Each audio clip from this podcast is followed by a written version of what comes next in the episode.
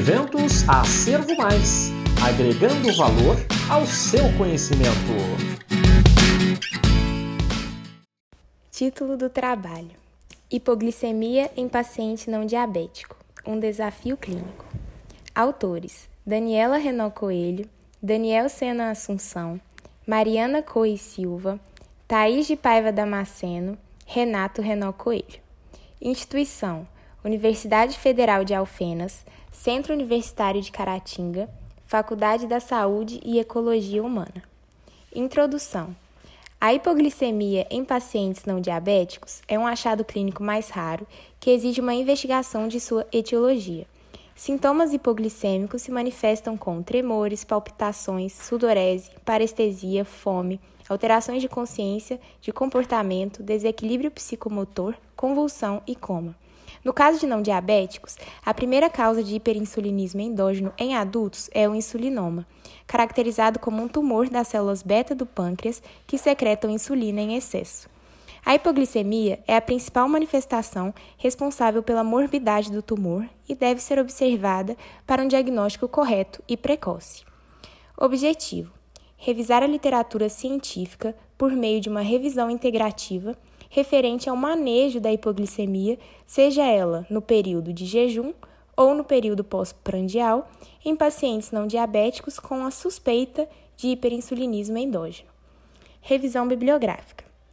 Os sintomas adrenérgicos e neuroglicopênicos do insulinoma é devido ao hiperinsulinismo endógeno. O diagnóstico do insulinoma é difícil e tardio em alguns casos, devido à predominância dos sintomas neurológicos e psiquiátricos de variados diagnósticos diferenciais.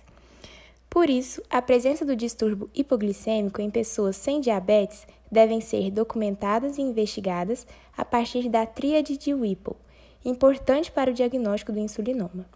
A tríade inclui sintomas consistentes com a hipoglicemia, concentração de glicose no plasma inferior a 50 mg por decilitro e alívio desses sintomas após o aumento do nível de glicose no plasma. Além disso, o aumento da dosagem sérica de insulina é de importância diagnóstica, assim como o aumento do peptídeo C.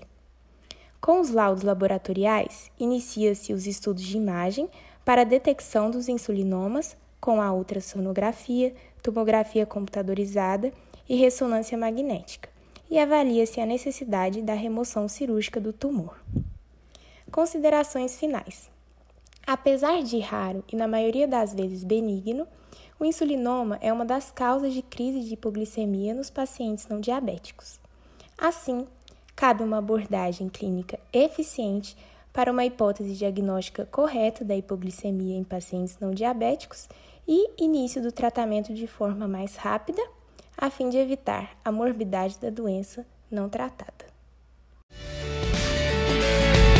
Se você gostou desta apresentação, não deixe de conferir os outros trabalhos da nossa feira acadêmica. Um forte abraço e até a próxima!